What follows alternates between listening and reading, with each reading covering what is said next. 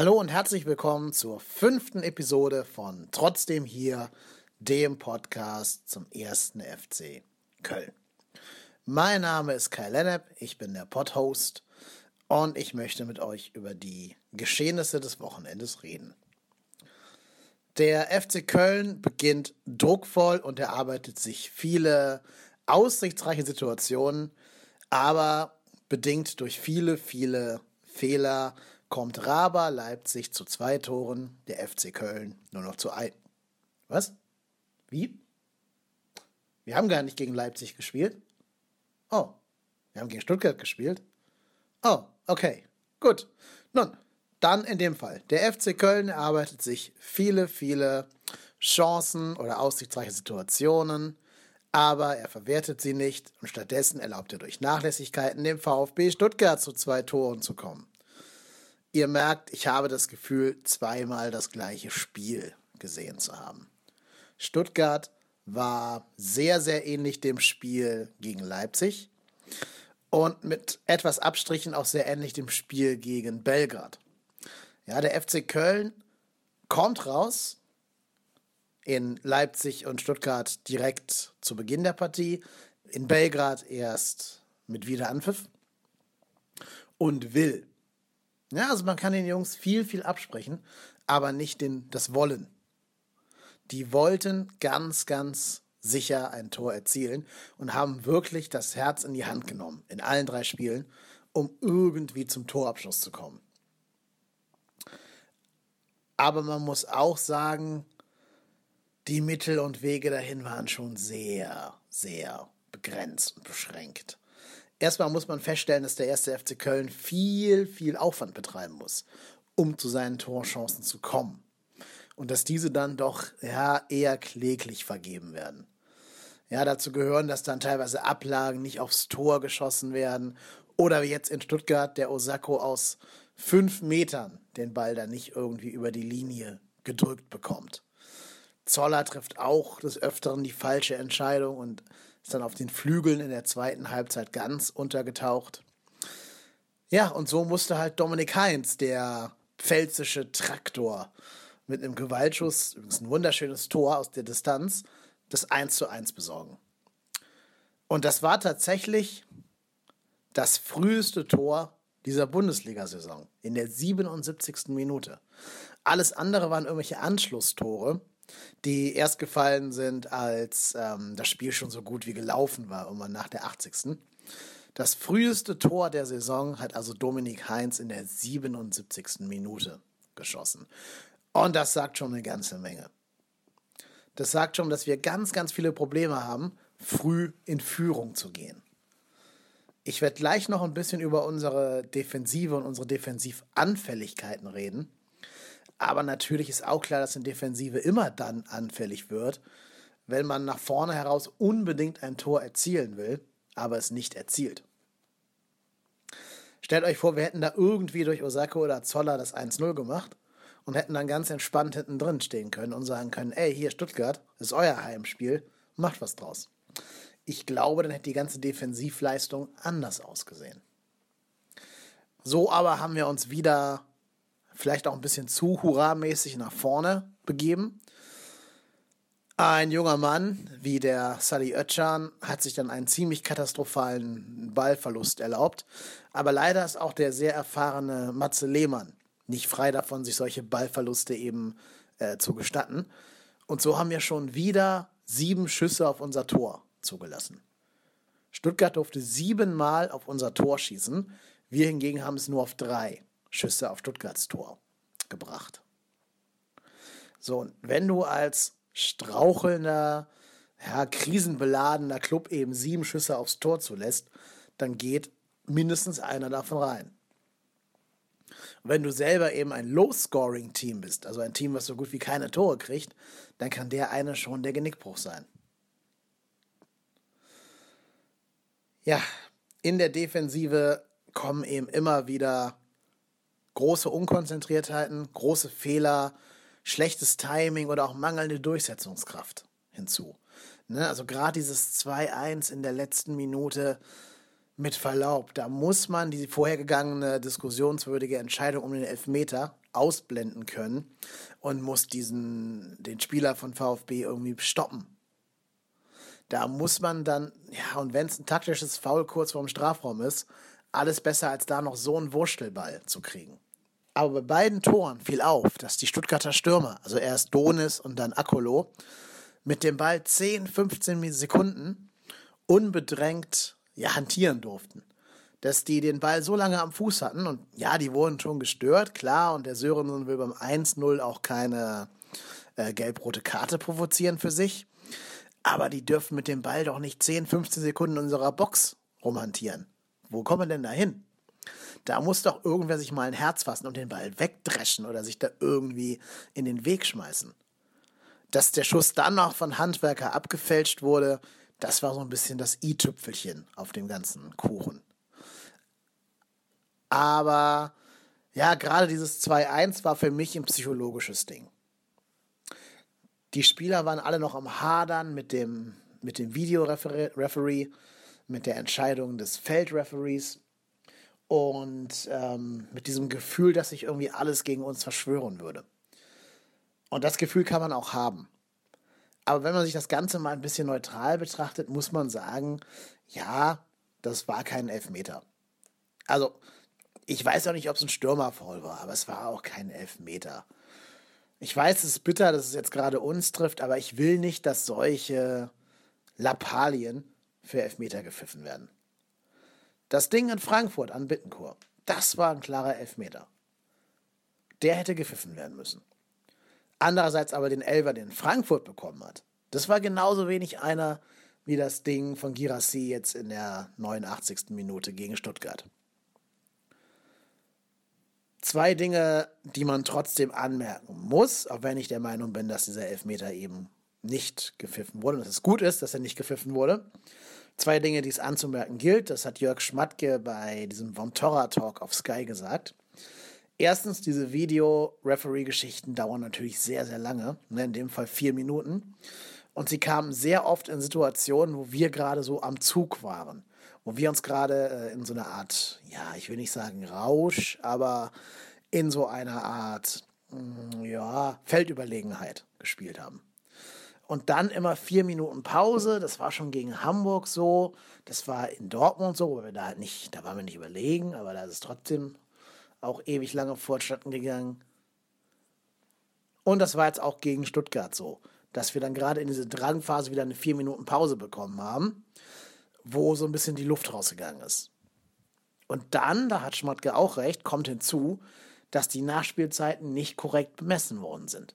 Also wenn der Referee schon vier Minuten an der Seitenauslinie steht, um zu diskutieren, ob das jetzt ein Elfmeter war oder nicht, und sich diese Bilder nochmal anzugucken, dann muss die Nachspielzeit mehr als vier Minuten betreiben, betragen. Ne, in der, in der Hälfte sind zwei Tore gefallen und gerade Stuttgart hat seinen Führungstreffer ausgiebig gefeiert. Das heißt, normalerweise, wenn es keine Videoreferee-Entscheidung gegeben hätte, hätte es drei Minuten Nachspielzeit gegeben. Da bin ich relativ sicher. So also hätten wir diese vier Minuten nachspielen müssen und dann nochmal drei Minuten, sprich sieben Minuten Nachspielzeit. Dass das nicht kommt, ist halt auch besonders bitter für die Mannschaft, die noch ein Tor erzielen muss. Und wir haben ja durch Girassi gesehen, dass wir auch in der Nachspielzeit noch zu Torchancen gekommen wären. Und das war auch in dem Spiel gegen Hamburg schon so. Da wurden ja elf Minuten nachgespielt, aber so lange war der Schiri eben auch verletzt. Da wurde also nur die verpasste Zeit nachgeholt, nicht aber die reguläre Nachspielzeit noch oben drauf addiert. Das sind Punkte, die, ja, finde ich kritisch. Genauso wie diesen Schiedsrichterball, der sich an den Elfmeter angeschlossen hat. Ich will jetzt nicht zu lange lamentieren, aber anscheinend hat ja der Schiedsrichter auf falschen Pfiff entschieden. Also Cortus hat gesagt, es war kein äh, Foul von Aogo, aber anscheinend war es ja auch kein Foul von Girassi. Deswegen falscher Pfiff, deswegen Schiedsrichterball. Aber für mich impliziert ein Schiedsrichterball, dass da aus jedem Team ein Spieler steht und die faire Chance hat, um diesen Ball zu kämpfen. Und da der Schiri-Ball ja sogar irgendwo im Strafraum war, hätte man es einem FC Köln-Spieler zugestehen müssen, eine Chance auf den Ball zu bekommen. ich meine, mir ist klar, dass das gegen den Torwart sehr, sehr schwer wird, den Ball zu erobern. Ne? Der Ziel hat sich da einfach draufgeschmissen, der durfte den Ball ja in die Hände nehmen, da hätten wir nicht viel gemacht. Trotzdem, Fairness und Chancengleichheit sehen vor, dass da einer vom FC steht und vielleicht auch zumindest versuchen kann, sich irgendwie in den Ball reinzuwerfen. Vielleicht wird er auch nochmal gefault und dann gibt es den Elfmeter oder so, ich weiß es nicht. Aber das war für mich nicht ganz koscher. Dieser Schiedsrichterball, der hat mich sehr, sehr geärgert und der passt auch nicht zu meinem Empfinden von Fairness. So, jetzt kann man es entweder als Fluch oder als Segen sehen, dass das nächste Spiel bereits am Donnerstag ist gegen Bate Borisov. Einerseits natürlich, ja, in der jetzigen Situation hätte man, glaube ich, mehr davon, in Ruhe trainieren zu können. Man muss nicht zwingend nach äh, Weißrussland reisen, muss sich da mit den wahrscheinlich nicht so positiven Temperaturen auseinandersetzen, hat eine lange Flugreise in den Knochen, kommt dann irgendwann freitags wieder, hat noch eine Trainingseinheit, bevor es dann sonntags gegen Bremen geht. Andererseits kann man aber auch sagen, das ist ein Spiel, da geht es um nichts. Also ich bin der Meinung, die Europa League kann man abschenken. Draufgepfiffen. Ich weiß, wir alle fanden das geil, dass wir uns qualifiziert haben und ich weiß noch genau, wie wir uns damals in den Armen liegen und gejubelt haben. Aber wir hatten, ja, wir hatten unsere, unser, unsere Katharsis, als wir in London waren. Jetzt hier die restlichen Spiele, ja, die kann man auch als Trainingsspiele sehen. Ich finde, die muss man sogar als Trainingsspiele sehen, wenn es in der Bundesliga ums nackte Überleben geht. Deswegen würde ich da jetzt auch nicht mit der A11 antreten, ehrlich gesagt. Ich würde da den Leuten eine Chance geben, die sich mal ein bisschen rantasten müssen.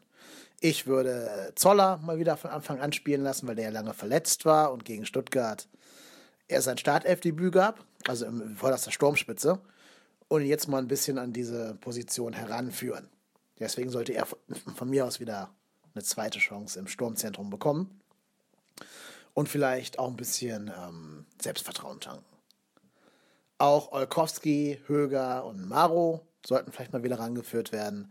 Von mir aus auch noch Mire und Clemens, weil, wie gesagt, ob wir das Spiel jetzt gewinnen oder nicht, ja, für die Folklore ist das alles ganz nett, aber wir haben andere Prioritäten. Wir müssen gucken, dass sich da keiner verletzt, dass die echten Leistungsträger da möglichst ja nicht weniger fit rausgehen, als sie reingegangen sind und sollten eher versuchen, uns ganz auf das Spiel in Bremen, äh, gegen Bremen in Müngersdorf zu konzentrieren. Wo könnten wir gegen Bremen die Stellschrauben drehen? Nun, eine Sache, die auffällt, ist unser sogenannter Messias-Knipser, also Claudio Pizarro, spielt immer genau dann nicht, wenn wir eine Drangphase haben. Also in den Phasen, wo Köln richtig Gas gibt und nach vorne spielt, und sich diese ganzen Chancen erarbeitet, da ist Pizarro nicht auf dem Feld, um den Ball mal irgendwie über die Linie zu knipsen. Ich weiß nicht, ob das kausal zusammenhängt. Vielleicht verrichtet ja ein Pizarro weniger Laufarbeit als derjenige, der für ihn vom Platz muss. Oder vielleicht ist es nur schlechtes Timing. Aber eventuell macht es ja mal Sinn, ihn doch von Anfang an spielen zu lassen. Wenn er schon da ist, kann man ihn noch einsetzen. Und dann halt nach 45 Minuten auswechseln. Ja, vielleicht sollte er mal in diesen, diesen Drang-Anfangsphasen auf dem Platz stehen und versuchen, uns irgendwie 1 zu 0 in Führung schießen zu können. So, und dann kann man ihn ja auswechseln. Ist dann zwar doof, dass man eine Auswechslung quasi mit Ansage schon verbrennt, aber wenn wir immer in Rückstand geraten, kommt er ja sowieso.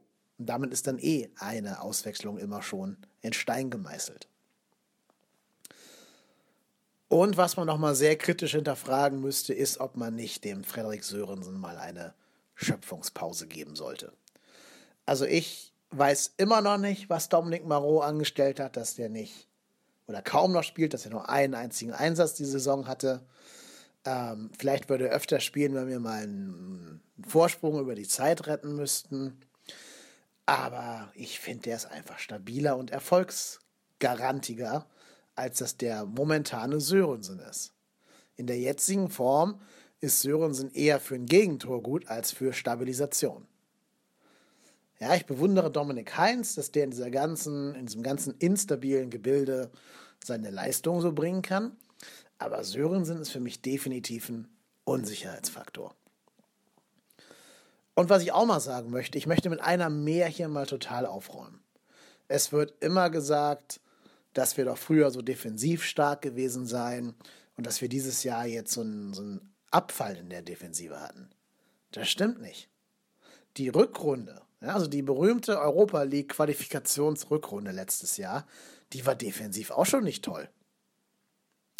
In der Rückrunde haben wir irgendwie ähm, 22 Buden kassiert und das ist ja bestenfalls Bundesliga-Durchschnitt. Das ist nichts, was man irgendwie als defensiv stabil bezeichnen könnte. Und dieser Trend setzt sich einfach jetzt fort. Damals haben auch schon vermehrt Heinz und Sörensen ähm, gespielt. Und anscheinend sind die beiden eben nicht unbedingt zusammen dafür da, Stabilität in den Laden reinzubringen. Das ist halt in der, in der Rückrundentabelle so ein bisschen ähm, ja, kaschiert worden, dadurch, dass Modest ebenso ordentlich genetzt hat und dass die gesamte Offensive des FC Kölns besser funktioniert hat. So haben wir also 30 Tore geschossen und haben eben 27 kassiert. 27 Tore in 17 Spielen. Zum Vergleich, Mainz hat 25 kassiert. Ingolstadt, die abgestiegen sind, gerade mal zwei mehr, 29. Der HSV, über die wir uns immer lustig gemacht haben, als unsicherer Wackelverein, haben 29 kassiert. Und der traditionell defensiv doch eher anfällige Verein aus Bremen hat auch 28 Tore kassiert. Also genau wie wir. Die Spitzenteams, Bayern, Dortmund und so, die haben 12, 20, mal 24 Tore kassiert oder Schalke hat 21 kassiert, aber wir eben 27 Stück in der Rückrunde letztes Jahr. Das ist auch schon nicht doll. Und das fällt für mich auch zusammen mit dem Verkauf von Mergim Mavrei. Seit wir Mavrei verkauft haben, ist der Laden da hinten nicht mehr stabil. Und das wurde nicht kompensiert. Das wurde weder im Winter kompensiert, noch jetzt im Sommer. Das soll nicht heißen, dass Mireille nicht vielleicht der Mann der Zukunft ist, der das zukünftig irgendwie äh, kompensieren könnte. Aber wir haben niemanden geholt, der auf Anhieb sofort eine Verstärkung ist. Im Endeffekt hätten wir so eine Art zweiten Malroy holen müssen. Also so einen ganz erfahrenen, defensiv starken Haudegen, der vielleicht keinen Schnörkel reinmacht in sein Spiel, aber einfach super zuverlässig die Dinger da hinten rausdrischt. Und das hätte man nach kritischer Analyse der Rückrunde auch sehen können, dass die Defensive eben nicht mehr toll stand. Ja, wir können uns mal im Vergleich angucken. Wie gesagt, ohne Mavrei 27 Tore, mit Mavrei 15. 15 zu 27. Das sind fast 50 Prozent mehr. So, das geht einfach nicht. Das kannst du das FC Köln nicht erlauben, wenn du vorne nicht einen Wunderstürmer drin gehabt hättest. Und das sind auch die Zahlen, daran muss man sich als Stöger und auch als Schmatt gemessen lassen. Auf diese Zahl wurde zwar perspektivisch reagiert, ja, mit Handwerker und Kailosch und äh, Meret, aber da wurde nicht fürs Hier und Jetzt reagiert. Und das finde ich fast noch schlimmer als die Nachlässigkeiten vorne im Sturm. Einfach weil unser ganzes System darauf beruht, aus einem sicheren 0-0 zu kommen. Weil wir jetzt aber kein sicheres 0-0 mehr kommen, also nicht, nicht mehr hinbekommen, müssen wir immer nach vorne rennen und da versuchen, irgendwie in Führung zu gehen und öffnen damit dem Gegner Tor und Tür. Und deswegen haben wir zusammen auch irgendwie diese, diese Hinrunde schon, ich würde mal schätzen, 45 Torchancen zugelassen in allen acht Spielen. Ich weiß es nicht, ich habe keine Statistik, ich habe es noch nicht gezählt. Aber gefühlt lassen wir doch in jedem Spiel ja, so sieben Schüsse aufs Tor zu. Wir haben achtmal gespielt. Kann sich jetzt jeder ausrechnen, wie viele Torchancen das dann wären.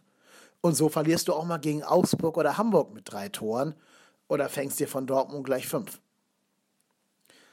Und ich finde immer noch, dass man da den Hebel ansetzen muss.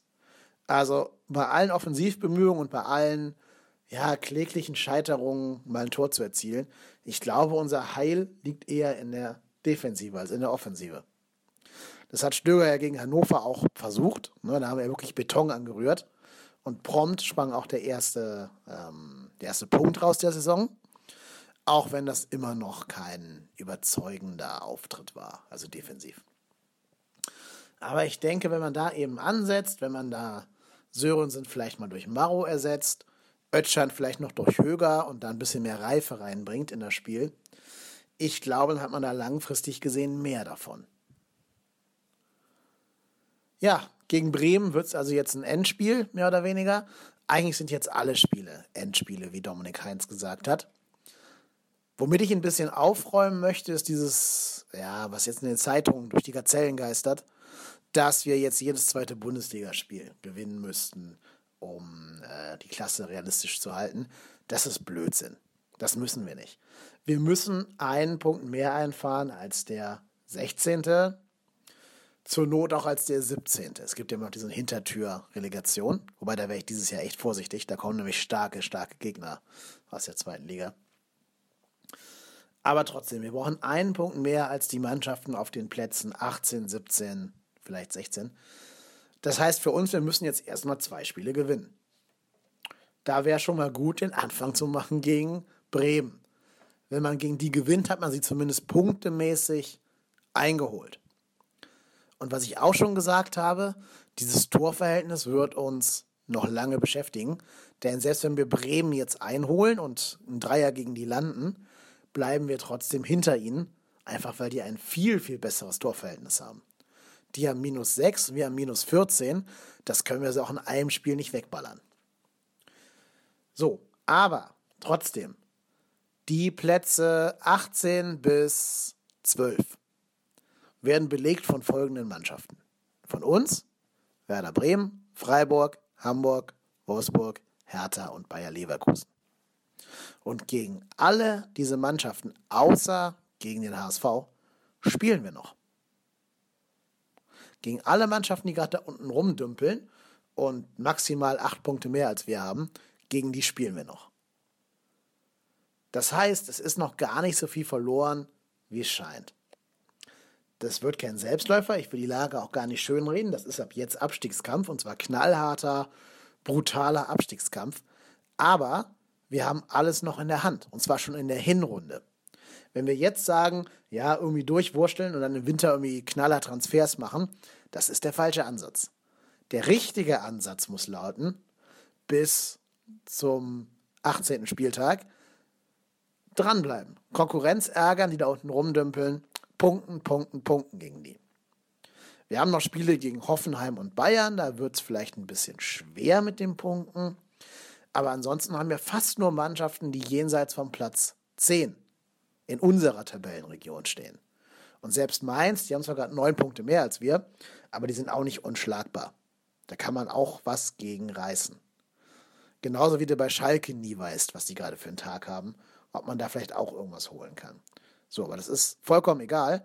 Du musst einfach nur gegen, was heißt nur? nur klingt so einfach, aber du musst gegen Bremen und gegen Freiburg gewinnen und dir vielleicht noch gegen äh, Hertha, Bayer Leverkusen und Wolfsburg Punkte zusammenklauben. Und dann, glaube ich, sieht die Welt schon gar nicht mehr so schlecht aus wie jetzt gerade im Moment. Ich habe schon gesagt, was aus meiner Sicht dafür notwendig ist. Ich will das hier nicht wiederholen. Ich denke einfach nur, die Lage ist schwer, ist kompliziert, aber wir sollten uns immer bewusst sein, dass der erste FC Köln noch alles in der eigenen Hand hat. Dass noch nichts verloren ist und man sich einfach nur von diesen Nackenschlägen, die wir da Woche für Woche einstecken müssen, nicht beirren lassen darf. Die Endspielwochen kommen jetzt. Die nächsten drei, vier Spiele werden schon sehr, sehr richtungsweisend. Aber wir starten halt von einer schlechten Position. Dennoch von einer Position, die uns erlaubt, es noch in der eigenen Hand zu haben. Gut, das war die fünfte Episode von Trotzdem hier, dem Podcast vom 1. FC Köln. Folgt uns auf Twitter unter trotzdem hier. Hinterlasst gerne Kommentare, Feedback, Retweets, was immer ihr möchtet. Gerne auch ähm, Reviews bei iTunes. Wir sind jetzt auch neuerdings bei Feedburner zu finden. Und vielleicht noch ein Wort in eigener Sache. Ich habe gesehen, dass die dritte Episode von über 100 Leuten gehört wurde. Das finde ich total super, total beeindruckend. Es hat mich sehr, sehr gefreut, diese Zahl.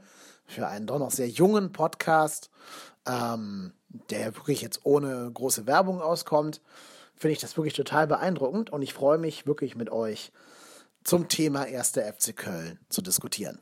In dem Sinne, ich bin Kai Lennep und ich bin trotzdem here.